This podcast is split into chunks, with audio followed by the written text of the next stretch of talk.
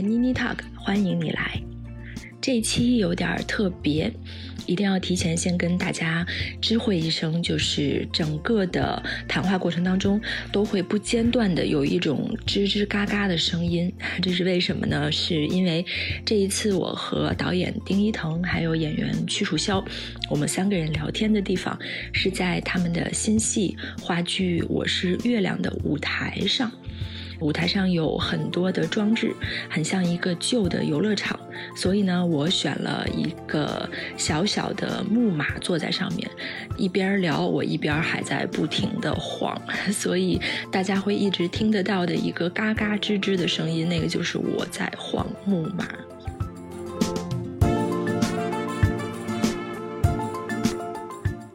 当时晃是晃得很爽，所以完全没有想到后果，就是全部都被收录下来了，所以一定要跟各位道个歉。那我们就全当把它理解成为是这一次我们的这个对话内容当中的一个又一个的伤口吧。为什么会这样说？是因为伤口是我们这次谈话的一个主题之一。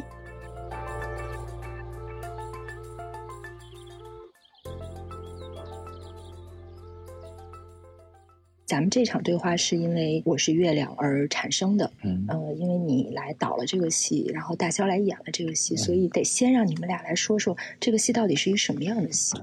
从我的角色出发，就是不管你是什么样的人，不管你是表面多么光鲜亮丽，还是表面看起来多么的普通也好，还是丑陋也好，每个人在内心的出发点和所遇到的问题本质是一样的。每个人都会遇到各种各样的生活上的问题，从小到大总会有让自己不舒服的、难受的、不开心的事情，可以把它理解成一个伤口嘛。那么伤口都会留下疤的，日子还在过，疤会一直在。我看到这个疤，我就能知道这个疤是怎么来的，但是它不会影响我过生活，我的手还是一样的。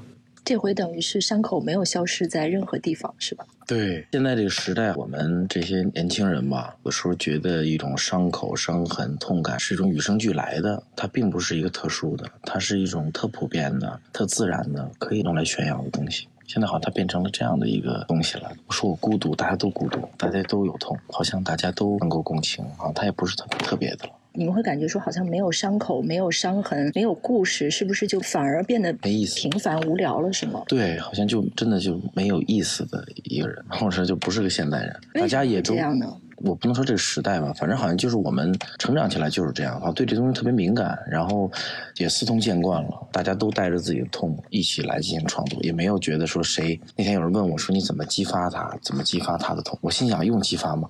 其实根本现在好像排练厅都不用再激发他们的，说出他们的故事啊，然后是亮出他们的伤痕。其实每个人已经非常明显，好像这个就是这个时代作品的一些创作的一个不同。所以你们在这个排练的过程里面，有一个需要大家坐下来说，咱们聊一聊你这个角色跟你自己什么之类的。你们需要这种过程吗？这是属于是自己的个人功课，最基本的功课，不用去你提醒，还要摊开来说才能去做的一件事情。但你会发现，不管是他或者其他人，有羞于去表现的，因为其实这个戏有一个对演员挺高的一个要求，是其实你是要在台上暴露自己的，你要暴露自己的弱点。如果只是演，其实是有点不够的。其实任何表演不光是说就是这样啊，我展现伤痛是要暴露我自己。其实所有的戏，哪怕是一个喜剧，也是在暴露我自己内心性格，或者说任何一处东西。只是说这个是主题，可能就是伤痛，然后就好像以为我们就要比别的戏要暴露更多一样。其实不是，都是要暴露。演员本身就是要把自己抛出来给舞台、给角色，就是一个暴露的一个工作。嗯。其实有比演员更暴露的工作就是编剧，因为我们演员有一层角色的壳保护啊，但是编剧其实可能真的是暴露自己的经历或者身边的经历。那我们就看一个人编剧写的东西，可能就是真的在读他自己经历的事情。那我们演员演出来，观众可能是先想的是哦，这是角色的东西。哎，那你这一次在台上去演这样的一个角色，你需要拿出来的勇气，或者你拿出来要暴露的那个程度，跟其他的比，会不会更多呢？因为这个台词上以及经历以及那个角色的身份会有类似的地方，但是我并不会说暴露的更多。有哪个词是你说起来特别爽？挺多的呀。我最喜欢的就是他拿着那个瓶子去砸后面那个，总共后面有五个电话，那有俩，那有仨。我说你去砸那个，把它粉碎。然后我就说演员都是王八蛋，就觉得那一刻我是我他这个角色我最喜欢的一个瞬间。嗯，为什么呢？就看见角色了，然后也看见演员了，好像那个假定性当中的真实格外的鲜活，他刚才说演员的角色的，我就在想，其实这就是人的，就是人的。演戏演的就是人和人物关系。但这是一种自厌吗？我也可以把它理解成对自我的坦诚和诚实。嗯就我好奇的其实就是你背后的潜台词，因为它可以有很多种解读。其实这个剧本里面有好多潜台词，自行车、月亮，就这些东西其实是很多的比喻啊。它有好几层。你会在排的时候跟演员在做这个功课的时候把这些东西全剖析开吗？还是你们让他们慢慢去找？我首先觉得，就是我在选演员的时候，在跟他们聊的时候，就看到了他们身上最需要什么和他们那个东西在哪儿。我是觉得整个这部像我刚才说的，它暴露其实并不是这个戏的一个最重要的东西，其实是这个时代当中年轻人一种接受，就是他已经接受了这些东西，带着这些东西特别昂扬的生活，然后往下走。我觉得这好像就是这个戏里特别动人的那个诗意所在啊，他并不是说我这儿血淋淋的，你看。而是他的那个小背心儿拔被扯走之后，他满身的吻痕站在那儿，但马上电话响了，安迪来电话，他马上回去去追安迪的电话，生活再继续，而不是说我嘎弄完之后啪灯熄了，就是暴露给你看了，而是生活在让你继续的在追寻，再去行动。我觉得这个是这个戏特别有意思的地方。嗯，我在看下来之后，我会有一个感觉，我其实会有一点儿点儿的想要更多。我想要的那个更多是你像你说的接受了，但有改变的可能吗？为什么不改变呢？那么多的伤痛，那么多的无奈的东西，因为接受是一个听起来你没有别的选择的选择。但你说的这个改变，就是说让这些经历都消失吗？还是说让这些伤口、这些痛感不再发生？好像还蛮难的。我觉得这个戏跟伤口消失在茫茫黑夜中其实还蛮像的。朱一的本儿里边那种天然的诗意的，然后他自己的那种坦诚的和和习惯的东西，就是正好到了这个现在这个阶段，拍完伤口消失在茫茫黑夜中，就是可以接受他现在的东西。我在早几年拥抱麦克白的时候，女仆的时候，是完完全全不接受这种状况，改变，改变，我要改变。那个时候要改变的原因是什么？那个时候有激情，那个时候充满幻想，那个时候好像对关系都不在乎。嗯，你怎么看他说的这个接受？有可以改变的东西，有可以有是真的是改变不了的东西。很多事情不是你说你想改变就能改变的。我们不是说所有东西我们都默默忍受、默默接受它，但是就是如果说真的是无法人力所为的，那只能说去自己给自己做功课。就在那天的演出里面，我在你身上看到了动的那个力量，就是动、行动、做事情的力量。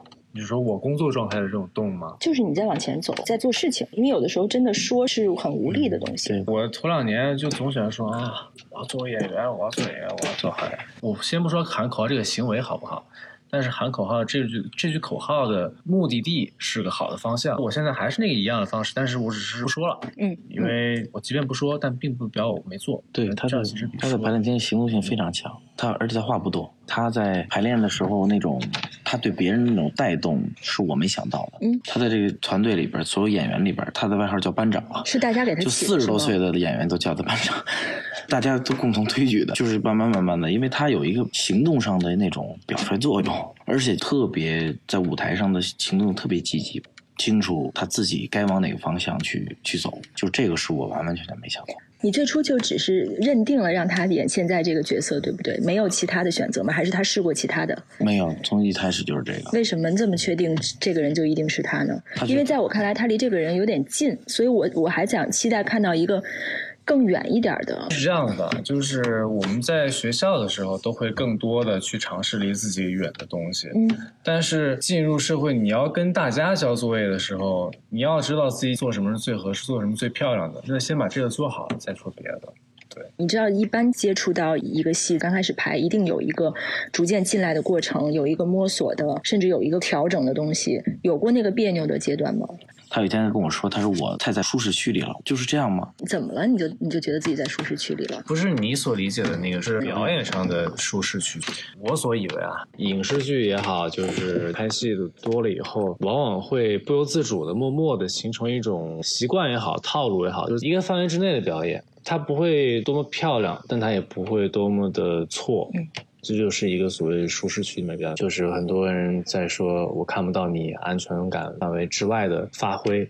所以你在排练场明显的感觉到你还在原地打转。刚开始的时候肯定会有呀。他说完这个之后，你的那个办法是什么？他有天接着下那次排练嘛，我就跟他说了，我说你砸。这个我知道是冲破他一个表演舒适区的一个很直接的、很粗略的一个方法。但是你为什么会想到这个方法呢？因为其实这个对他来讲。这不是还是在他的射程范围内吗？但是我在排练厅没有看到，我我是看到他都是那种挺温婉那种状态，婉约。对，因为他演的这个角色吧，也需要点婉约可能。然后我就说不是这样的啊。后来我，但我也不着急，我就是一点点。有一次他就是在排练厅，整个那个状态就出来了，就那一下我就当然了，但是那一下我说哇，有点劲儿啊，有点意思。我有点好奇，就是这么说起来，我就看了这么多戏，为什么就要砸出来、爆发出来就是好的呢？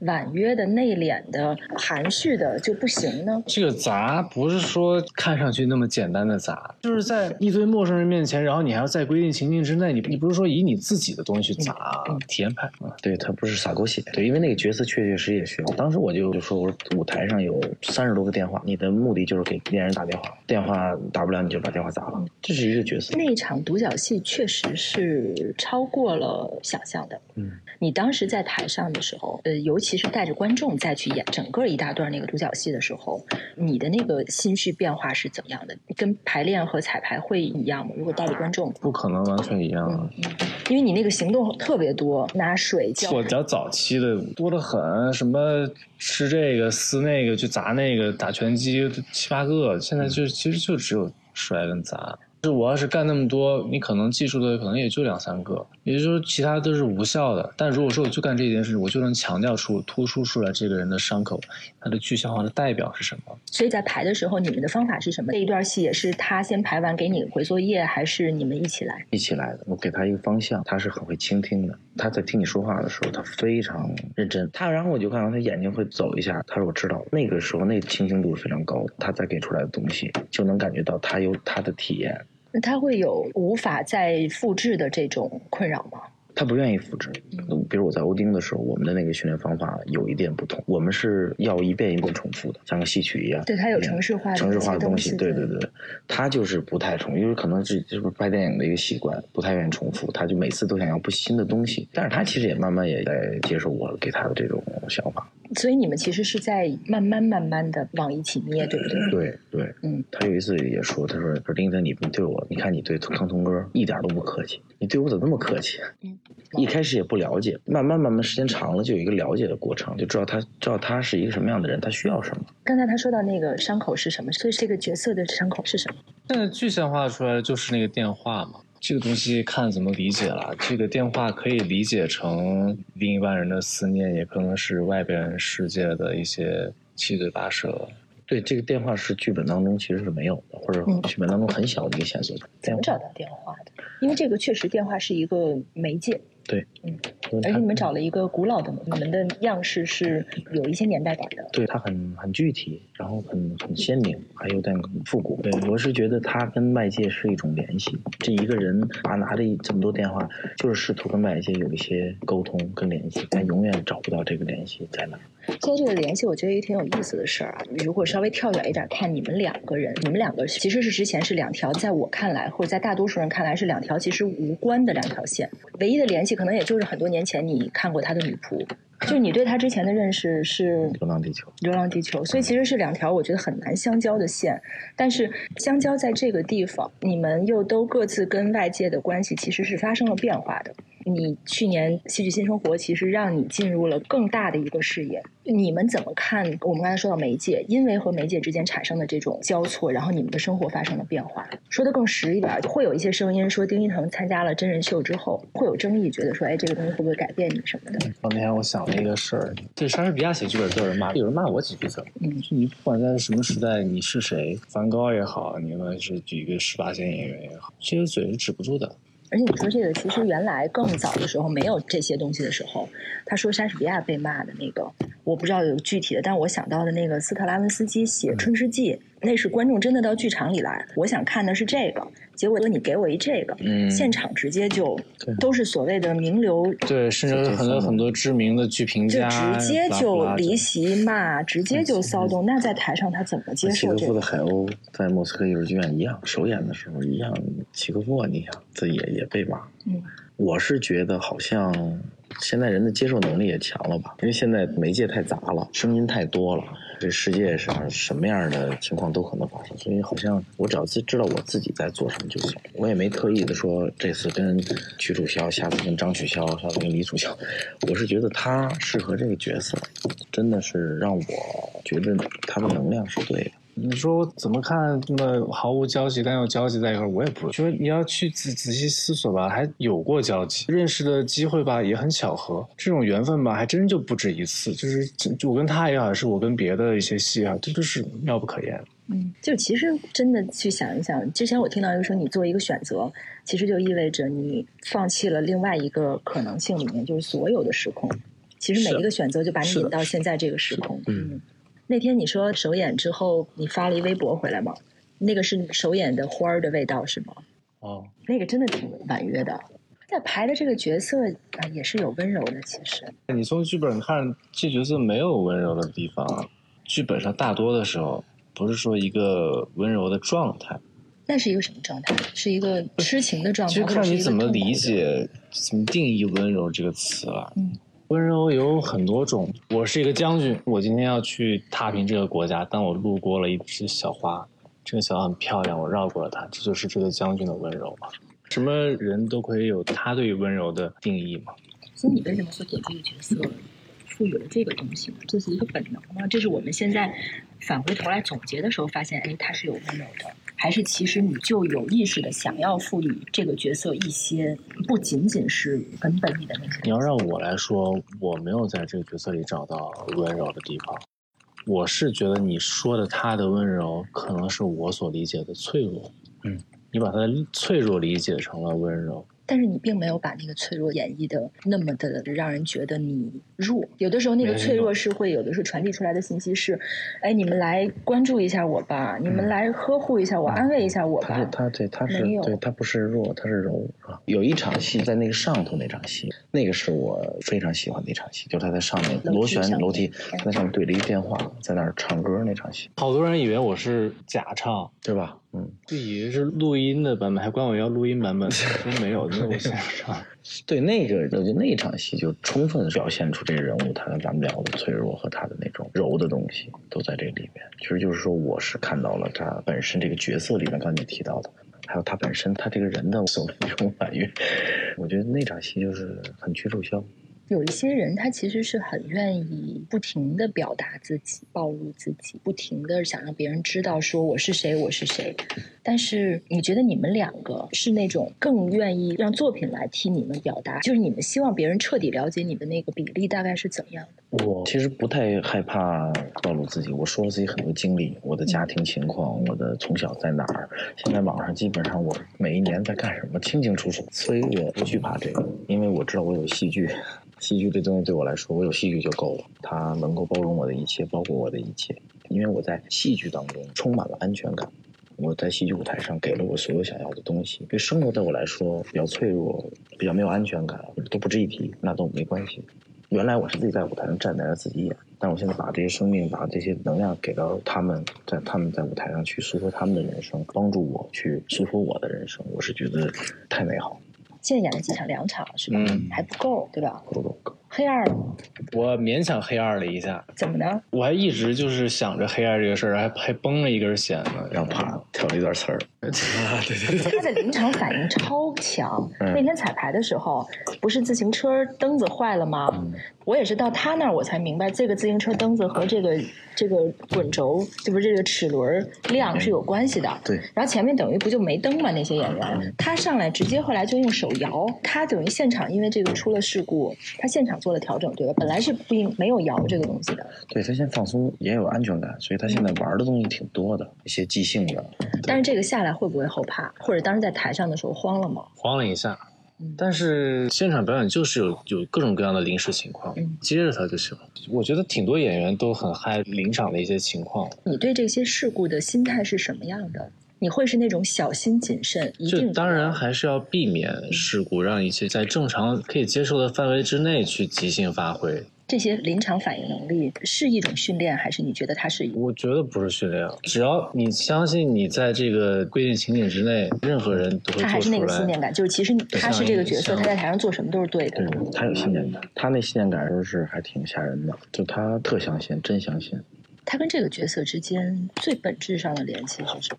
其实我感觉是脆弱吧，我觉得是是一种柔软的东西。我跟这个剧最最大的共同点也是一个有柔软的那个东西，就是心里边有这么一个东西，它是所有能量的来源，它是你的创造力，它是你的信念感，它是你角色的光彩，它是能遇到一起，有一个共同气场的一个载体。你有没有发现，现在人跟两千多年的时候有很大的区别？两千多年那会儿，八零后、九零后就特别喜欢在 QQ 空间啊、个性签名上面各种无病呻吟，以表痛苦。但现在人们就总喜欢相反，他们就想把自己想表达的特别的舒服自在无。所谓。对对，而且那个时候都挺婉约的，那个时候流行的是第一次亲密接触、轻舞飞扬什么的，是很浪漫的。好像我们能够在茫茫的这个人海里面，通过这个辨认出对方。那会儿还挺多所谓的伤痛文学的，不会说觉得难过、痛苦、悲伤是一件羞于见人的一件事情。你更倾向于哪种表达呢？我如果说我喜欢伤痛文学，我就伤痛文学；如果我喜欢现在，就这样。不是说大家伤痛文学，我就要伤痛文学；大家不伤痛文学，我就不伤痛文学。但多多少少，其实人是很容易被异化的，被一种语言表达的体系，被一种很轻易就伤害的关系。你们觉得你们是少数的人吗？是少数派吗？好像也不是，我就观察我们好像也没觉得自己有多了不起，也没觉得自己是艺术家，好像对我来说，这东西不是那么重要。就是一个名头不是那么重要。对，虽然我们做这样的一个职业，但是我还是希望把我自己放到所有人当中去创作吧。你现在想想，二惊一笑就有恍若隔世的感觉吗？对，格式，我都做话剧做了十年，你为什么一直在变呢？就是在成长。你在戏剧舞台上，其实你是离观众最近的。嗯，你的变化跟大家的表达方式、接受方式，或者所谓的社会风潮，你觉得有关系吗？比如说，你作为演员，是不是就自由度没有那么高？有二度创作，也有三度创作呀。我们在排大学有一戏的时候，我跟我朋友第一次找了一个导演系的同学，让他们帮我看作业。然后看完之后，就会发现，哎，确实思考的角度跟出发点是不一样的。我跟我同学都是遵循着老师的说的，从角色出发。其实从角色出发可以理解为从微观出发，但是导演基本上是从一个整体的宏观的角度来看，出发点就不一样。嗯，从宏观出发有你宏观出发整体的表达，那么从我这儿出发，我的每个动作，我每一句话的重音，我每一个状态都是我自己的表达。所以你觉得这个是没有障碍的，但你其实一直没有放弃掉，哪怕这个地方就是身边这么一个圈儿这么大，你还是没放弃你要有自我的、有个性的这个东西，对吗？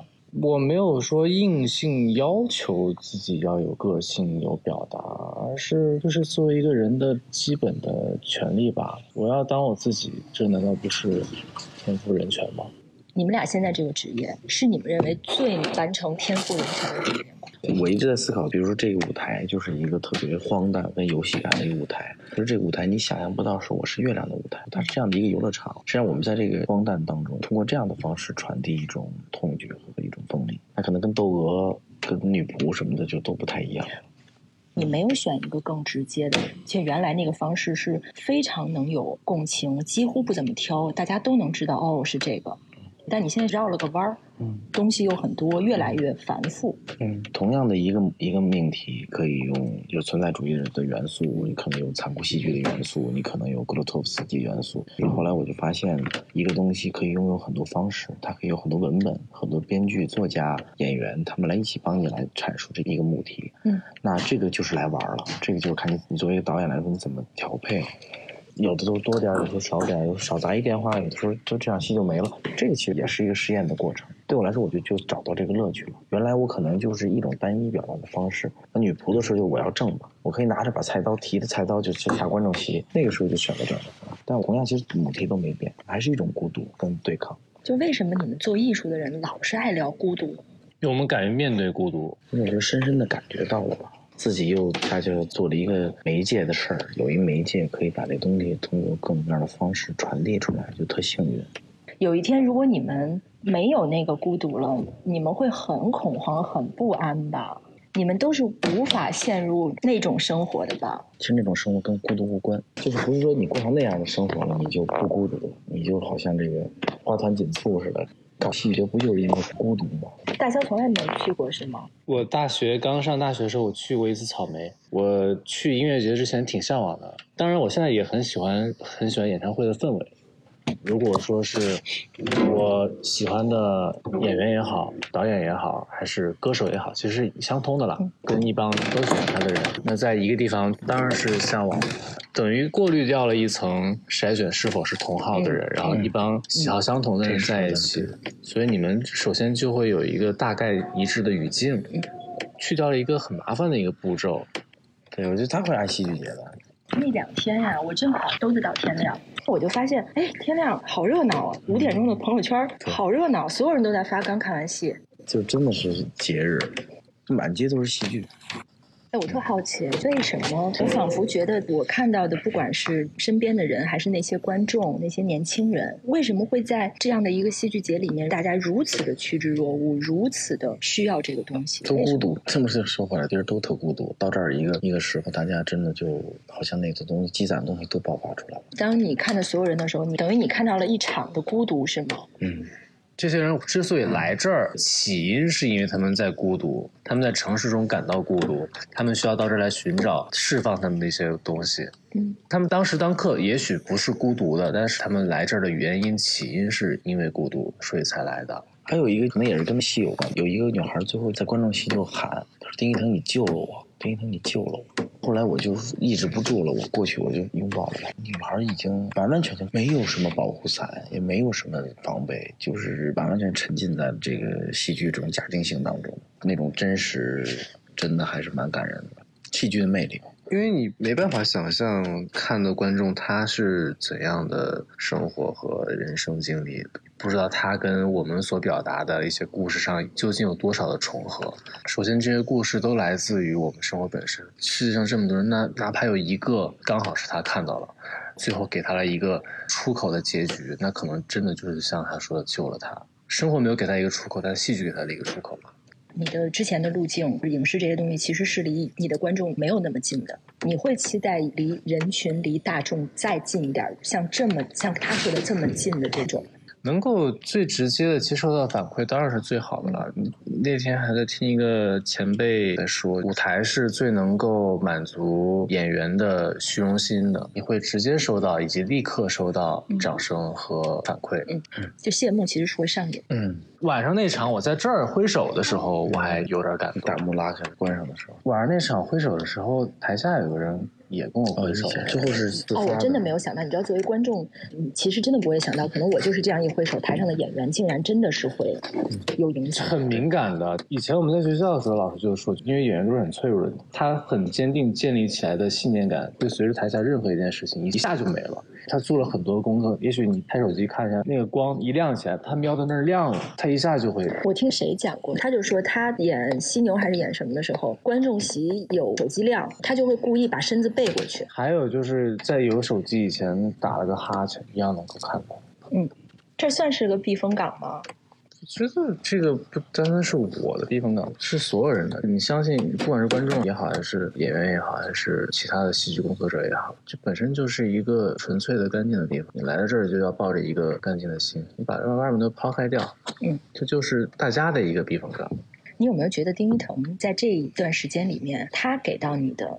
你觉得新鲜的东西是什么？你在过去几年里没有见到过的？我的感觉其实是我经常这么多年，我见到他，他永远就都是就是不确定，他永远有那个特别特别拿不准的东西。但是他一到台上就很可怕。比如说他前几年我看过他的各种戏，看完他永远都在问：“哎呀，这个怎么样怎么样？哪儿不好不好？”可是那年茶馆看他在台上，我就想啊，这个人用得着问我们好不好吗？这不矛盾。就像你说的，锋锐也好，锋利也好，温柔。锋利跟温柔，像自我怀疑跟在台上的绝对的自信是绝对是不矛盾的。我在台下提出的一些问题，是我想要一种反馈，我自己能够做得更好。但是我在演出的时候，没有人能比我演得最好。如果说我没有这种心态，我就别去演。演员得有这种心态，才能够发挥得好。我不管好坏，哪怕演出来骂我，我先演出来再说。我别上台之前，我先自我否定掉，那真别样了。嗯，你看到就这段时间下来，有什么跟他相处的画面或者事儿，超出你原来对他的认识的？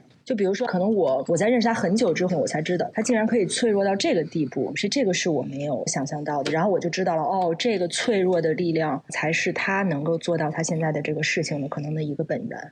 因为我曾经对他没有特别具体和非常有画面的认识，我只是记得 OK 有这么一个人。那天晚上我看了一出还很喜欢的表演，而且是很意外的。后来我跟他们说，我说我手机里当时还拍了你照片呢。我认识他就是觉得真的还意外的聊得来，有一种相见恨晚的感觉。但我也不觉得，如果说认识的更早会更聊得来，也许现在就是最好的时候。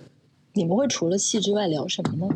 谁一般会主动来？他们家有只奇怪的狗，我剧本放在那儿了，他就带我介绍他的房间，然后回来的时候全是碎片，搅拌搅碎机一样，给我搞的全剧剧本全没了。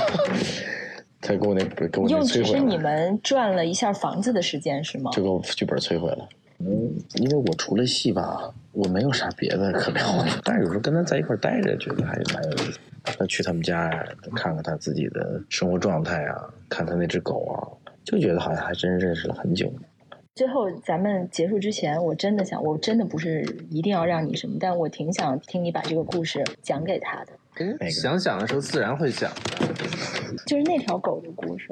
因为正好也是个就是是声音的节目，所以我就想，嗯，这个故事我一直都觉得我想写这个故事，可是这个故事我都觉得你正好是声音，你其实能讲出来，比我用文字写出来其实要更有，哦因为我就等于是我我收下这个声音，你你就是纯粹作为一个朋友也好，还是什么也好，我是觉得任何事情人家想说的时候再说。还 OK，还 OK，可以说可以说。我是当时我父亲不是去世了嘛，然后我就我就呃去我就去上海了，我就去逃避一下，然后我就去有一次我跟我一个朋友在一个书店里边，然后我就因为那个时候在下午，还去了一个很有名的书店，然后我在那逛着逛着我就饿了，我就跟他说我说我饿了，他说再逛一会儿，逛完了咱们出去吃饭吧。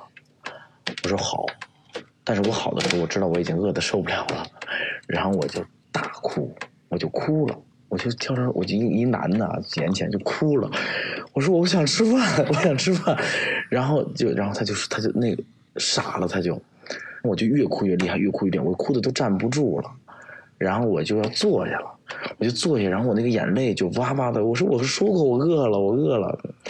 他就他就他也没说话，他也就一下午就能知道，他明白他好像他的眼泪好不是因为他饿，然后他就给了我很多那个餐巾纸，就是那个纸抽嘛，放在那儿，然后我就抽，一边擦，我说我饿了，然后就哭，然后就哭，然后就有很多很多擦过眼泪的餐巾纸，有一个餐巾纸叭就掉在地下了。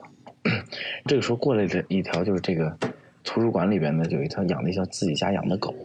然后这条狗，这条狗就过来了，特别好那个沙皮狗，很漂亮。然后它就过来，把我的那个那个纸给吃掉，就把我那个纸给吃了，然后我就傻了，然后我就看着它，它就看着我，它还舔了舔嘴，它就特别饿似的。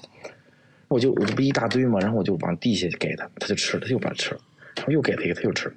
最后我跟这不夸张，它把我这一桌子擦过眼泪的纸全都吃了，就这只狗。然后最后我就抱他照张相，然后他他就走了。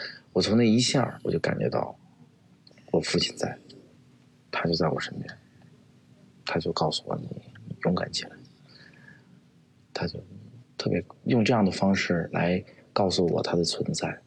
从那以后我就没有再那么多眼泪了，我知道他永远陪着我。就这么一个故事。